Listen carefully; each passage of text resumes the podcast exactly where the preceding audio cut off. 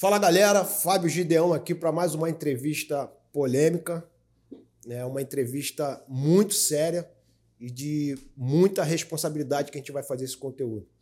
A gente vai receber um cara hoje que fez uma entrevista com a gente e teve uma série de retaliações após a última entrevista. Ele é ex-cabo da Polícia Militar.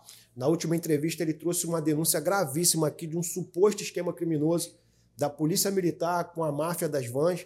E após essa, esse vídeo, ele teve a expulsão da Polícia Militar. Então eu trouxe ele aqui novamente para que ele pudesse falar um pouco para a gente dessa retaliação e o que aconteceu após essa entrevista. Queria ter a honra de receber hoje aqui Rômulo Matos. Tudo bem, Rômulo? Tudo na paz, tudo tranquilo. É exatamente isso, cara. A gente vive uma utopia. A gente aprende sempre aquilo que há de melhor no Cefap, com excelentes profissionais, mas quando vamos às ruas, nos esbarramos no conhecido sistema. Sistema, né? É. Antes da gente começar, é, o conteúdo que você, que você quer falar, que você pediu para falar e a gente está te dando voz, eu quero falar que isso é de extrema responsabilidade sua. Você está ciente dos riscos que você pode ter ao fazer uma denúncia dessa, né?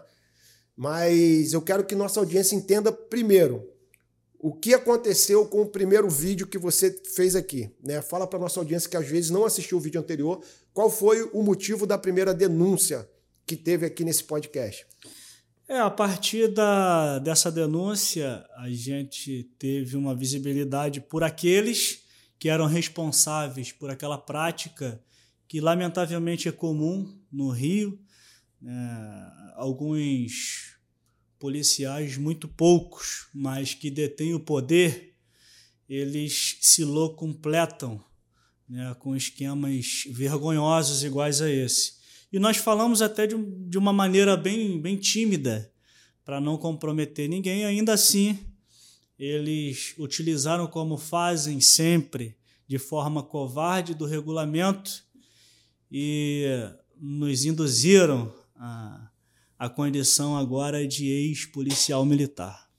Então vamos lá. Você era cabo da Polícia Militar, você era lotado no batalhão da Ilha do Governador. O que, que aconteceu? Explica pra gente na primeira denúncia o que, que aconteceu para você chegar às vias de fato de fazer a denúncia que você fez no último podcast. Olha, eu parado no sinal de trânsito, respeitando o sinal, respeitando os transeuntes, até que chega um daqueles condutores de van, acreditando serem inimputáveis por estarem fechados, né?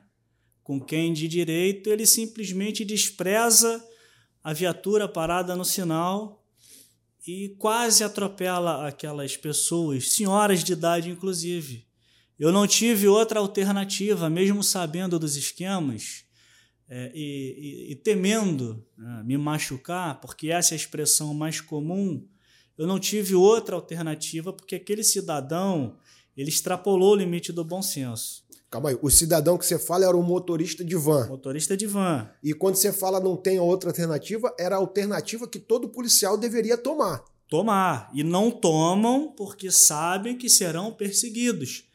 É, tem um jargão muito comum dentro da polícia de que não se deve mexer na tartaruga que está no muro. Que está em cima do muro, porque se ela subiu lá, porque ela Alguém tem dono. colocou. Então você, você acredita hoje que a maioria dos policiais militares hoje que estão na ativa, na rua, deixam de combater certos crimes com medo de perseguição? Evidentemente.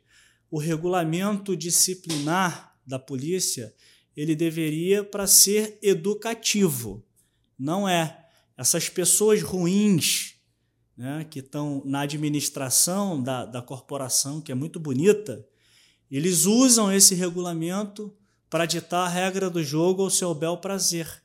Saiu fora das regras que eles estabelecem, o regulamento serve como cerceamento de direito, como castigo, como expulsão, inclusive. Isso você fala de oficiais da corporação da Polícia Militar do Estado do Rio de Janeiro. Uma meia dúzia. Eu disse é na uma outra, minoria. Uma minoria, mas é essa minoria que é colocada na, na, em posições de comando. Muitos oficiais, muitos, a grande maioria são bons, são pessoas boas, mas talvez por isso elas não ocupam esses lugares. Entendi. Então você acredita que hoje possa ter uma minoria de oficiais dentro da corporação supostamente envolvido com máfias de van e outros tipos de máfia? Olha, para que o mal abunde, basta que o bem não faça nada. Eu disse na, na entrevista passada que muitos comandantes eles têm a argumentação de que não podem fazer nada é, por exemplo, porque há uma determinação, a DPF do, do Supremo, que não impede, mas torna mais burocráticas as operações policiais. Essa, eu diria, a santa argumentação que eles têm para tirar da, deles a responsabilidade do combate ao tráfico, que sabe se é, historicamente é o que é o que sustenta o sistema da forma que ele é. Então vamos lá. Vamos entender o que, que é um, um, um, possível sistema criminoso na máfia das vans. Né? O, o cara recebe ali um tipo de propina, o comandante do corporação. Né? Eu estou falando supostamente que a gente não tem prova. Sim. Se você tiver prova, se quiser apresentar, beleza, mas acredito que você não tenha prova. Então, só para a gente entender como funciona o sistema de máfia. Olha, a maior prova é que quando eu tomei a atitude que não se toma normalmente por medo das retaliações, no dia seguinte, eu fui colocado fora do meu setor de policiamento, baseado na entrada da ilha no governador. O 17 ele tem a responsabilidade do patrulhamento da ilha. Eles te transferiram de um lugar para o outro. Sai daí, não mexe com os meus meninos. Me botaram baseado lá na entrada da ilha. E aí surge, num grupo de serviço, uma determinação que não se não não quem não produzisse no seu setor de policiamento seria eh, destituído, né? As duplas seriam eu não concordei, porque eu não produziria por estar baseado numa área fora do meu setor.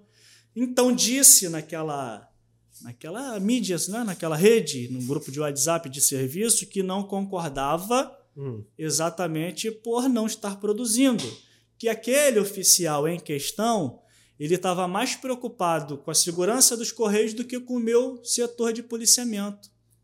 Ele recebeu um vídeo de um puxa-saco, era um tenente, baba-ovo, recebeu esse áudio e entendeu que eu estava o chamando de ladrão. Olha, quando eu tenho que falar, eu falo mesmo. Não foi essa a, a minha, minha intenção naquele momento. E a partir dali abriu-se um inquérito policial militar, onde um amigo dele, pessoal, eu digo amigo pessoal porque isso foi em 2017, nós estamos em 2022. Abriu um inquérito policial militar Sim. e o encarregado daquele inquérito, eu digo que é amigo porque hoje, alguns anos depois, ele tem um cargo no governo, fora da polícia militar. E ele chamou, convidou aquele que me acusou para trabalhar junto dele. Ou seja, por serem amigos. Essas duas pessoas são, o acusador são e o julgador da Polícia Militar. O acusador e o julgador são amigos pessoais. Se eles fossem sérios. Eles são oficiais, são da, Polícia oficiais da Polícia Nativa. Militar, da ativa. Hum. Estão à disposição de um outro órgão também do governo. Como são amigos, e inclusive o comandante do batalhão da época é amigo também, e tem várias fotos deles aí nas redes sociais. Né? E no momento oportuno nós vamos mostrar.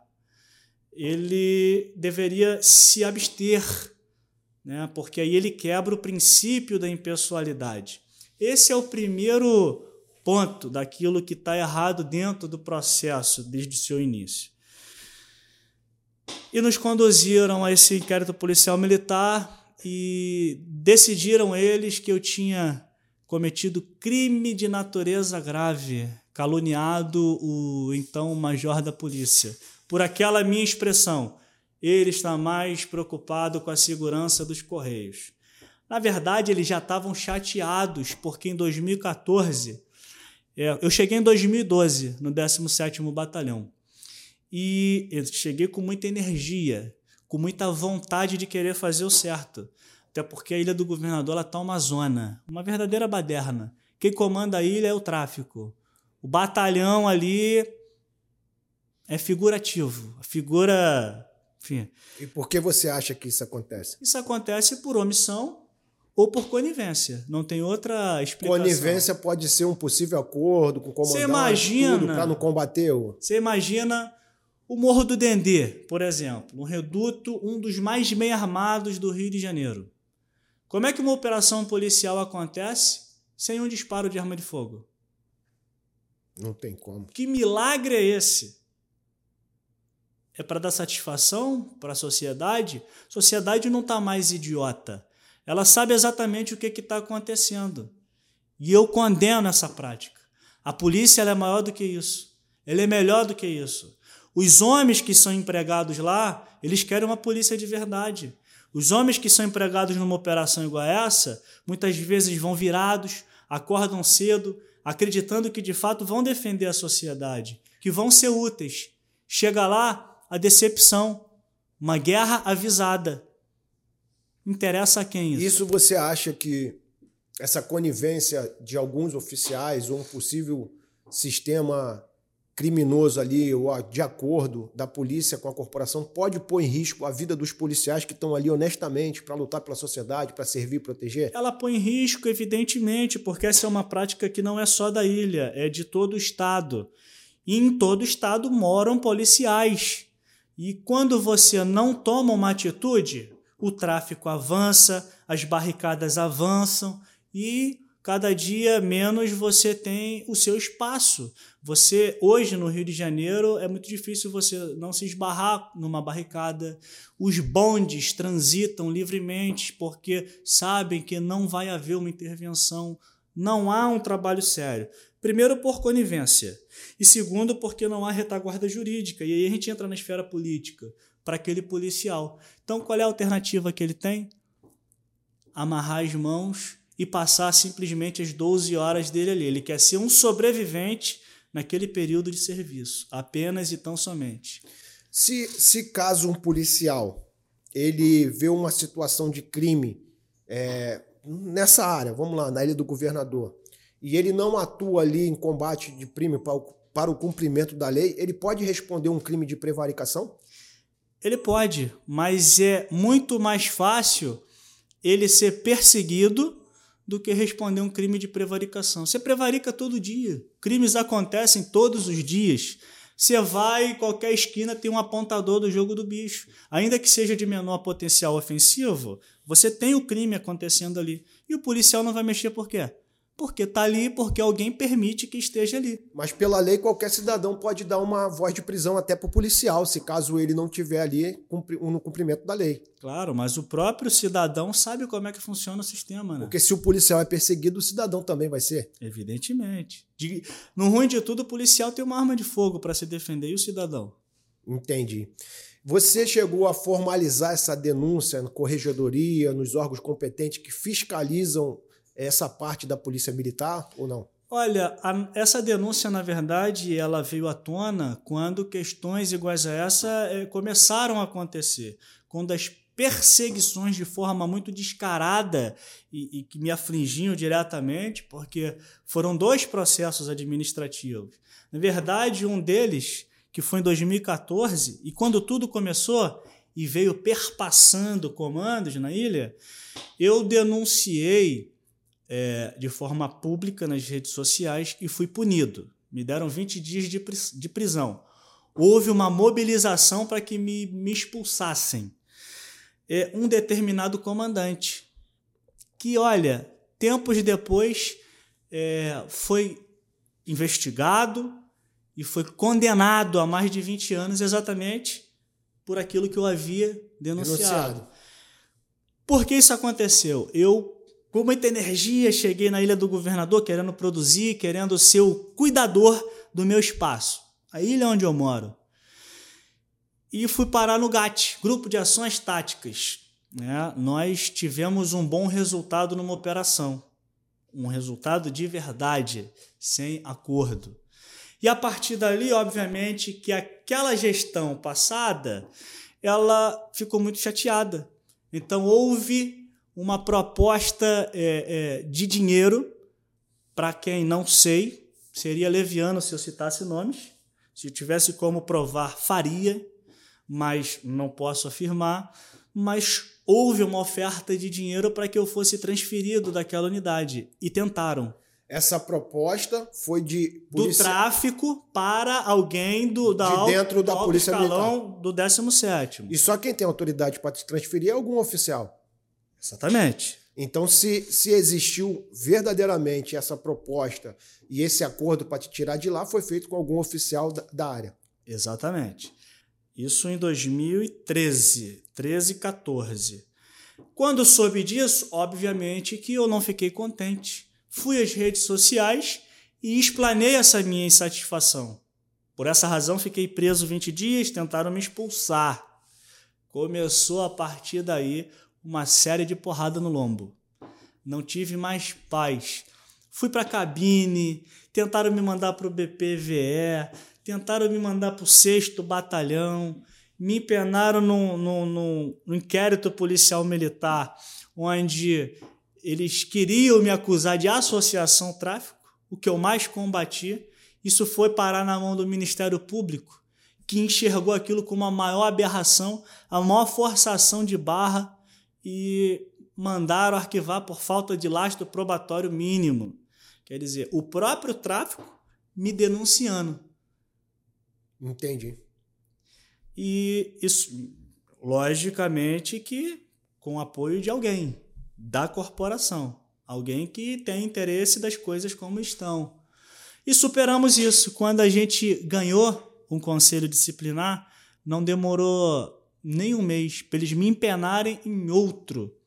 E olha, chegaram no, no, no fim do inquérito policial militar é, na verdade, no começo eles me acusam de crime militar de natureza grave.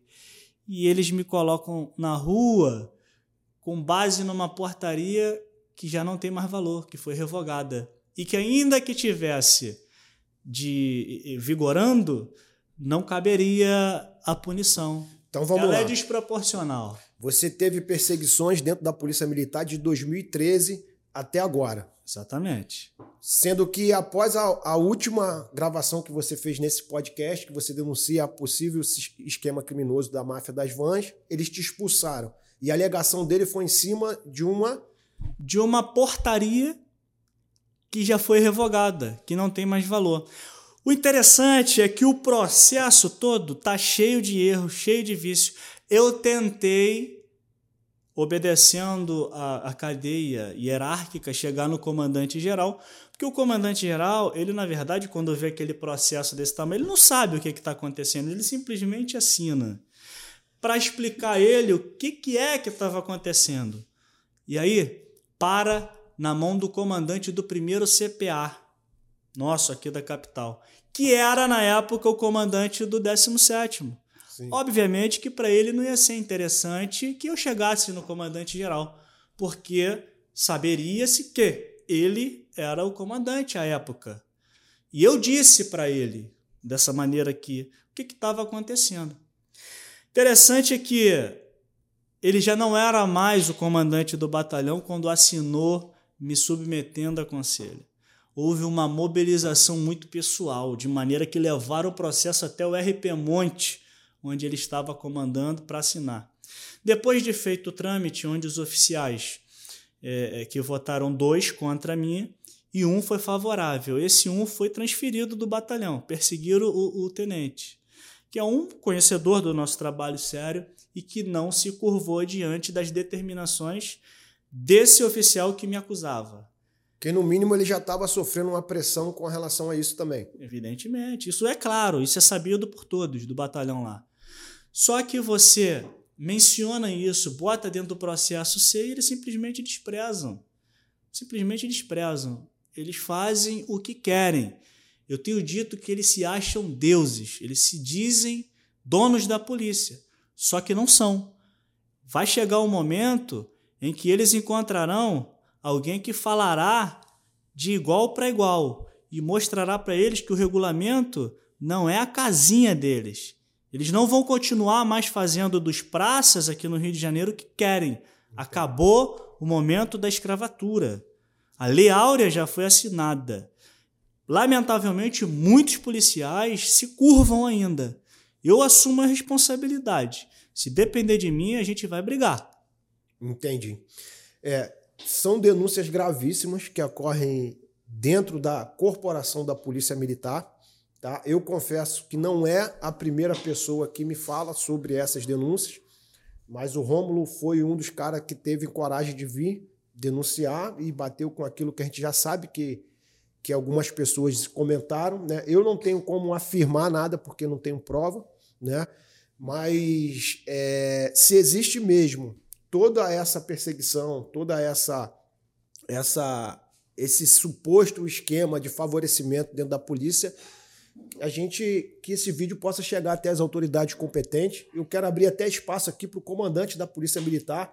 Se você quiser vir aqui hoje, já está lançado o convite para vir até o nosso podcast para trazer aí o direito de resposta da polícia, ou trocar uma ideia com a gente aqui para esclarecer isso para a população, seria de bom grado, porque nós temos um espaço democrático e acho que toda a história tem dois lados. Né? E, e fica aqui o convite ao comandante da corporação. Outra coisa que eu vou te perguntar, Romo, é, diante desses processos de expulsão, esses processos que você fala que houve erros ali de julgamento dentro da Polícia Militar, não cabe recurso jurídico fora? Claro, evidentemente, nós vamos solicitar. É que eu estou num processo conturbado até o dia 2 de outubro. Mas depois disso, nós vamos pedir a reintegração com base no, nos próprios erros dele do começo ao fim. Tá. E numa vitória jurídica e você sendo reintegrado, você não acha que a perseguição vai ser ainda maior dentro da corporação? Eu não vou deixar de ser quem eu sou. Sim. Eu vou continuar defendendo a polícia que o cidadão espera ter. O cidadão não aguenta mais não poder andar nas ruas do Rio de Janeiro por conta desses acordos escusos feitos pela cúpula tem que mudar. Chegou o momento de mudar, querendo eles ou não. Ninguém vai me calar. Eu estou disposto a pagar o preço que for necessário. Entendi. Você acha que essa tua vontade de falar, essa tua disposição de, de, de expor essa situação que ocorre dentro da polícia, sem medo ali da, das retaliações, sem medo do que pode acontecer com você, pode desencandear outras denúncias de outros policiais ou pode encorajar outros policiais a falar o que eles estão vendo, o que acontece dentro da Polícia Militar? Eu espero que sim. É extremamente necessário que sim. Ou a gente vai seguir mais 200 anos tomando chicotada no lombo. Chega, basta. Você vê as pessoas nas ruas, os policiais trabalhando completamente desmotivados. O nego fica, ah, escala, gran. Não, primeiro tem que porrar esse regulamento eles não podem mais continuar nos tratando como vassalos.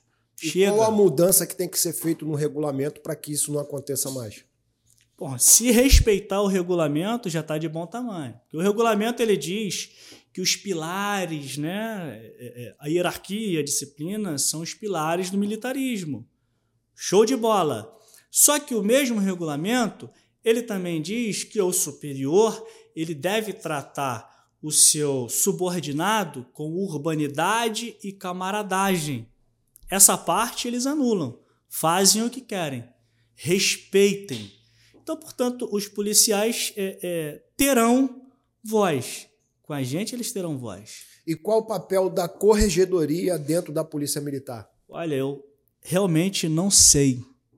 Eu não sei, porque tem coisas que são muito claras, tem coisas que sabem-se quem são os responsáveis por aquilo, e a corregedoria, que quer prender o policial porque ele está sem a cobertura, parece não enxergar o que está acontecendo. Então, honestamente, não sei qual é o papel da corregedoria. Teve alguma repercussão no suposto esquema criminoso da máfia das vans após a última denúncia que você fez aqui nesse podcast? Evidentemente que sim. Evidentemente que sim. Muitas pessoas, muitos amigos até vieram no, no particular, é, via WhatsApp, e parabenizaram pela coragem, mas ao mesmo tempo demonstraram grande preocupação pelas covardias do próprio sistema. Né? E o que eu disse a eles é o que eu estou dizendo aqui. Ninguém vai me segurar, pô. Ninguém vai calar minha voz. E por parte da polícia, houve alguma mudança na cidade da Ilha do Governador? Eu acho que para essa mudança, primeiro precisa mudar a forma de indicação dos comandantes. O comandante ele não pode comandar uma área porque ele é coleguinha do comandante geral. Ele não tem que ser coleguinha, ele tem que ser capaz, ele tem que ter compromisso. A tropa precisa participar disso e não simplesmente se curvar diante dos deuses. Quando isso começar a acontecer, quando o governador olhar a segurança pública com conhecimento de causa e não largar nas mãos de uma pessoa que tem possivelmente interesses e, obviamente, vai colocar seus asseclas como comandante, a coisa não vai mudar, não, meu amigo. Você acha que o, o fato de alguns cargos dentro da Polícia Militar ser indicação política pode contribuir para isso? Completamente. Completamente. Muitos enxergam seus lugares de atuação como uma mina de ouro. Essa que é a verdade. Todos sabem disso. Ninguém vai falar. O mínimo que vai acontecer com o policial que ousar falar é sair daqui do Rio de Janeiro para Itaperuna. Vai tomar logo um bico. É o, é o que acontece. É o que ninguém quer. Que eles transferem para outro lugar, deixa o cara num lugar Castigo, lá que, é. longe punição, da casa dele. Punição pra... geográfica. Se fizer isso, está no lucro. Pior é ter que responder a um conselho disciplinar sem ter cometido crime algum. Vou seguir defendendo o que penso, defendendo o que é ético, defendendo o que é moral. Gostem eles ou não. Vão ter que me engolir. Você corre risco de vida ao fazer essas denúncias? Olha, eles sabem com quem mexem também, né? Entendi. Então hoje você está preparado para qualquer retaliação? Evidentemente. Entendi. É, meu irmão, são denúncias gravíssimas, né? É, eu, eu, diante da justiça do, do normal aqui fora, toda denúncia que a gente faz, a gente precisa ter uma prova, né, para que pudesse provar. Você acha que esse assunto indo para frente, você tem como provar alguma coisa do que você falou aqui hoje? Olha, diante de conversa, de documento, eu falei, eu de falei, atitude, testemunhas. Eu falei aqui de um caso. Sim. Um caso onde eu fui às redes sociais e ali eu coloquei a minha cara. Não neguei quando me perguntaram, disse que sim. A maior prova foi a prisão do comandante. O comandante do 17º Batalhão foi preso. Foi pro BEP. Pela denúncia que você fez. Não. E você já tinha sido retaliado. Fui retaliado, só que. E não cabia recurso de voltar à condenação, não. por quê? Tempos depois, uma outra denúncia agora do GAECO provou ali que ele estava macumunado com o tráfico. Não fui eu quem fiz essa. Mas olha, corroborou com o que eu havia dito antes. Então, a maior prova, isso saiu nas redes, nas mídias, no jornal, na televisão, a maior prova que eu não, não inventei. Simplesmente não tive o direito de falar o que era explícito para que todos pudessem ver. Isso eu denunciei. Não neguei. A maior prova foi isso. Engraçado, foi o comandante e foram perto de 15 praças, mais um tenente, nessa situação isolada na ilha do governador. Todos acusados numa mesma situação mesmo crime, os praças, todos excluídos. O comandante segue recebendo seu dinheiro normal como se nada tivesse acontecido. Por que essa diferença entre oficiais e praças? Eles são melhores em quê? Vamos buscar Todos envolvidos no mesmo processo, mas com julgamentos diferentes. Evidentemente. É porque o, o, o oficial ele depende do Tribunal de Justiça, ele tem carta patente. Aqui não, praça é.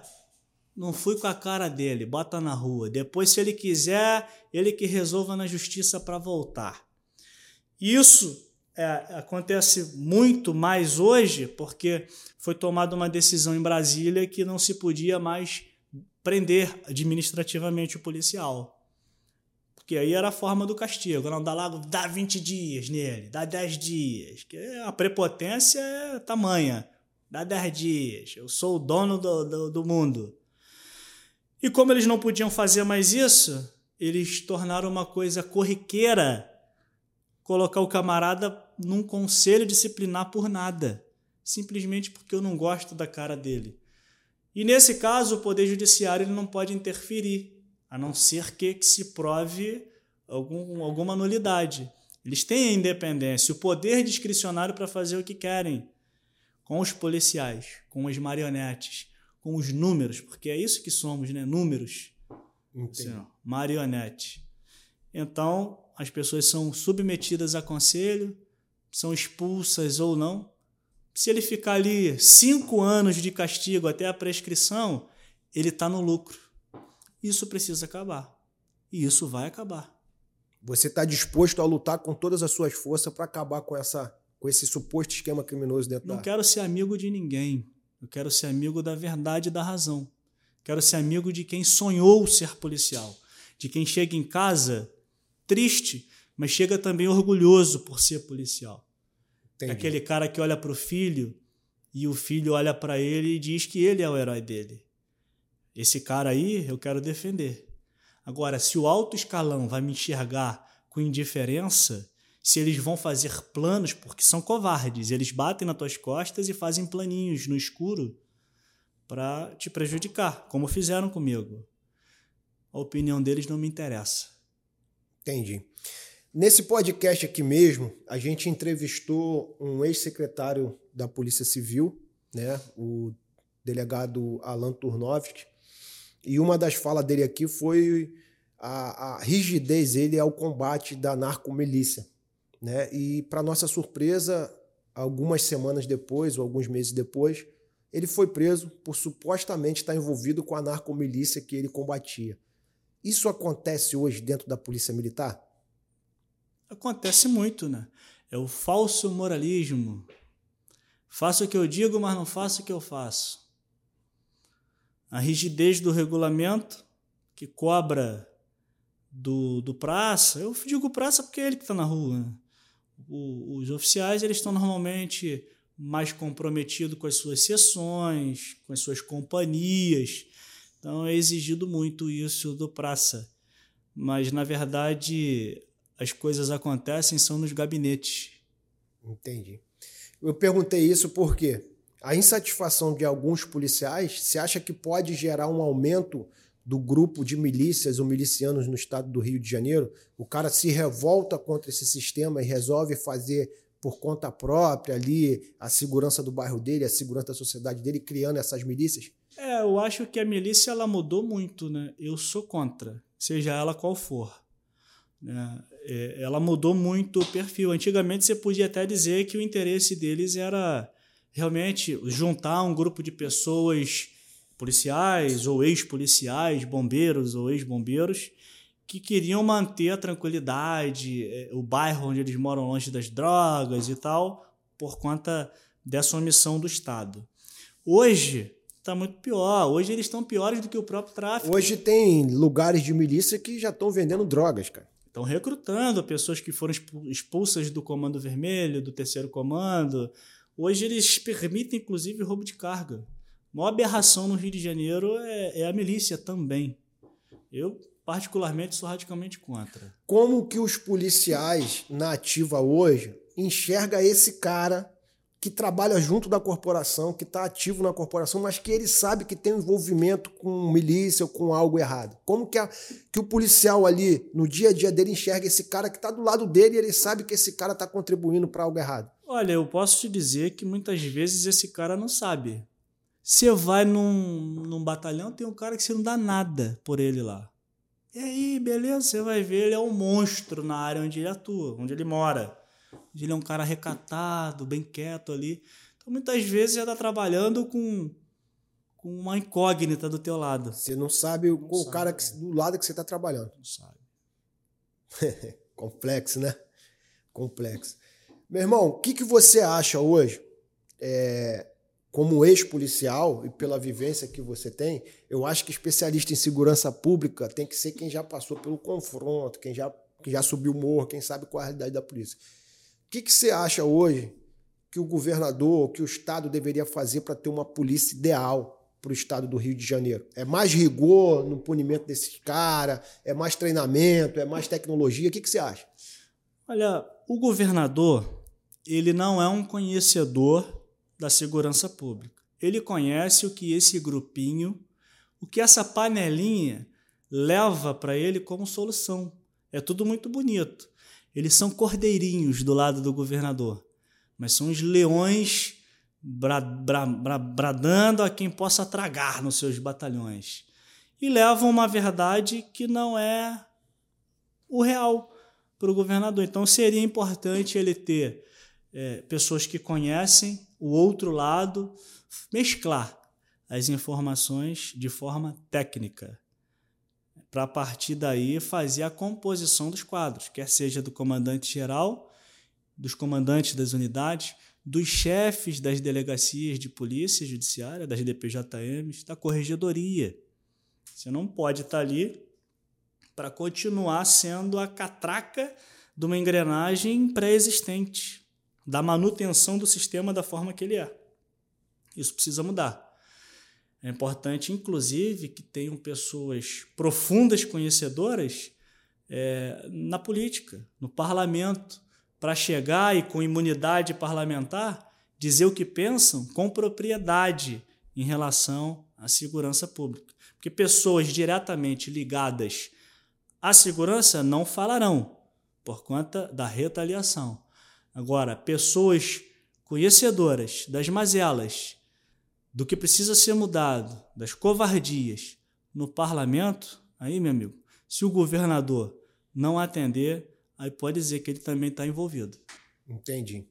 A gente tem como exemplo hoje no estado do Rio um cara que bateu em diversos coronéis, né? Bateu assiduamente ali na corrupção e alguns supostos esquemas criminosos dentro da Polícia Militar, que é o Gabriel Monteiro. Né? A gente vê que ele tem uma aceitação muito boa por parte dos praça, da galera de baixo, mas os oficiais odeiam ele. Você acha que tudo que está acontecendo com ele hoje tem a ver com essas denúncias, pode ser um assassinato de reputação ou um grande conluio para tirar ele do sistema, para tirar ele é, da frente desse combate à corrupção dentro da PM, porque ele foi um ícone, né? Ele bateu em vários coronéis que supostamente estavam envolvidos em corrupção. É, ele foi além dos quadros da polícia, né? Ele teve ali uma participação na contravenção, depois na máfia dos reboques, e o problema que ele teve, especialmente, como é sabido, com o Coronel Ibis, é, foi um problema que ele arrumou gratuito. Eu não, eu estou expondo uma perseguição pessoal a mim. A partir daí, eu, eu comecei a, a relatar o que estava no oculto. Então, não, não tenho dúvidas que essas exposições eh, levaram à queda dele. Porque ele rompeu né, uma barreira de que o soldado não poderia falar, e o soldado antigamente tinha medo até de ligar uma câmera. Continua tudo, e hoje, e hoje você vê vários policiais aí indo à mídia para denunciar certas situações, como você está vindo agora. Você acha que isso foi o, o, fator fundamental? Você acha que ele abriu esse caminho para que o, o praça tivesse mais voz através da mídia agora? Precisa surgir alguns outros loucos que estejam dispostos a pagar o preço. Eu me senti encorajado eu me senti encorajado. Eu, eu imaginei que eu talvez fosse o único, louco. Bom que tenho outros tantos, para a gente ver a coisa acontecer. Você acha que insatisfeito e disposto a lutar contra esse sistema no Rio de Janeiro tem mais pessoas iguais a você, iguais Gabriel Monteiro, nessa, nessa pegada do Rio de Janeiro para fazer essas denúncias, dispostos a pagar o preço para brigar contra isso? Eu espero que sim. Gostaria muito de encontrar alguns pelo caminho, para unirmos forças em favor de uma segurança pública decente. Porque o que está em jogo não são só as nossas opiniões, é o futuro das nossas famílias, dos nossos filhos e netos. Hoje tornou, tornou-se comum a prática do uso de drogas em vias públicas, as barricadas que hoje quase chegam nas vias principais. E essas coisas vão continuar acontecendo se não surgirem loucos para contestar e mostrar para todos que isso não isso não está certo. Qual o conselho que você dá para o praça hoje, que entrou recentemente na Polícia Militar, que tem aquele sonho de servir e proteger a nação, a sociedade, tem aquele sonho de salvar vidas, de cuidar, fazer cumprir a, a é, é, é a lei ali na sociedade dele, fazer as coisas acontecer. Qual o conselho que você dá para esse cara? Que ele não desista. Na verdade, quando ele sai do Cefap e ele já entra numa unidade operacional, ele já começa a, a, ouvir dos mais antigos que as coisas não são aquele conto de fadas que se aprende lá no Cefap. E aí esse cara já no começo da sua caminhada, ele já coloca o pé no freio para não se machucar. Mas que ele continue a caminhada, mantendo ali os valores, a ética e acreditando que surgirão loucos que estarão dispostos a, a ser a voz deles. Entendi. Eu acredito, cara, que possa sim existir, tá? Supostos esquemas criminosos, não por parte da corporação, mas por parte de pessoas de mau caráter dentro da corporação, inclusive oficiais. Minoria. É, uma minoria. Porque eu acredito que grande parte da, da, da corporação são policiais de bem, são policiais que dão a vida aí pela sociedade, que merecem o nosso respeito, que merecem ser representado no Congresso, tudo. Mas, infelizmente, eu acho que a sensação de impunidade, ou, ou eu acho que o rigor para o policial teria que ser maior do que até o cidadão comum, né? Porque ele ali ele é responsável por fazer é, é, o cumprimento da lei e da ordem. E ele, quando descumpre isso, ele acho que ele se torna pior que um cidadão comum. Mas eu quero agradecer à corporação Polícia Militar, porque existem heróis lá. Muito. Existem heróis. E tudo que você falou aqui, cara, se, se tiver sentido isso, eu acredito que possa ter, né, se tiver como a gente provar que os comandantes da corporação e as pessoas responsáveis, corregedoria, possam apurar com carinho, né? para que a gente possa ter ali uma sociedade mais digna ali, justa ali, né? Ah, e assim, eu estou disposto, inclusive, a conversar.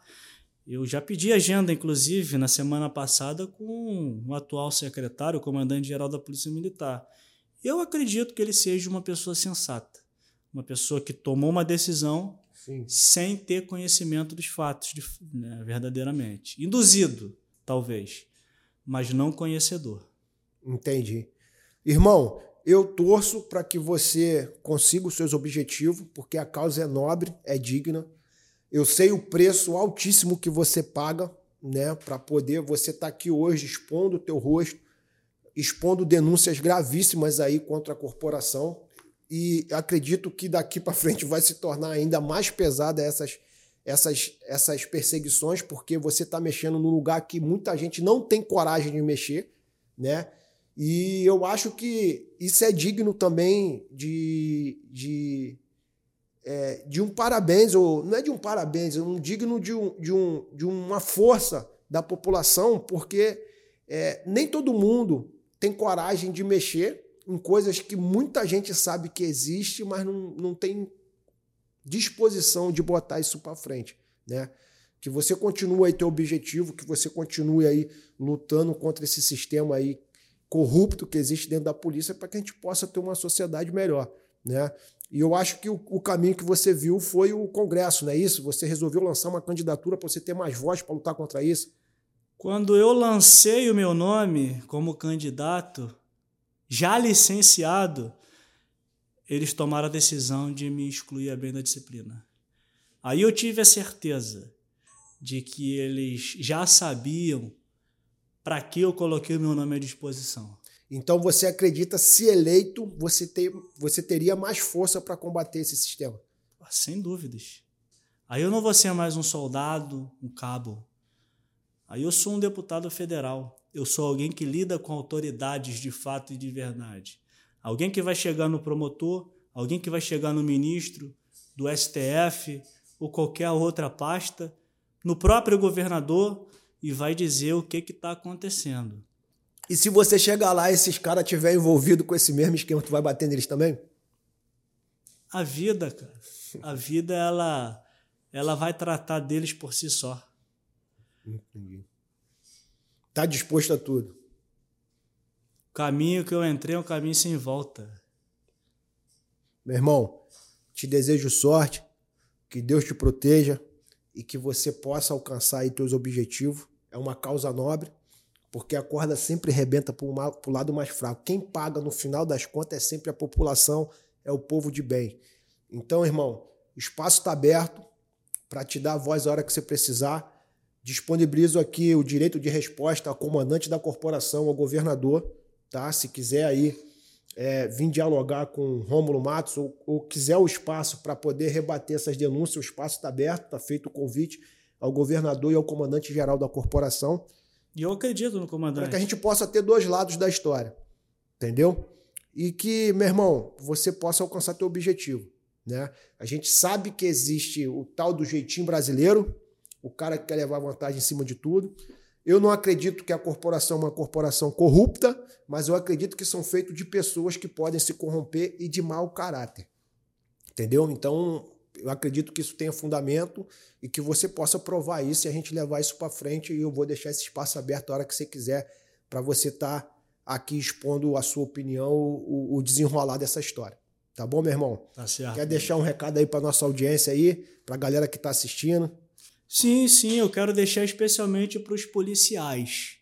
Na verdade, eles estão muito decepcionados, inclusive, com as muitas promessas que foram feitas em 2018, quando alguns dos nossos foram eleitos, mas no momento em que deveriam ser bravos na defesa dos interesses da tropa, se curvaram diante. Se corromperam também. Se curvaram, né? Na verdade, diante das orientações do Poder Executivo.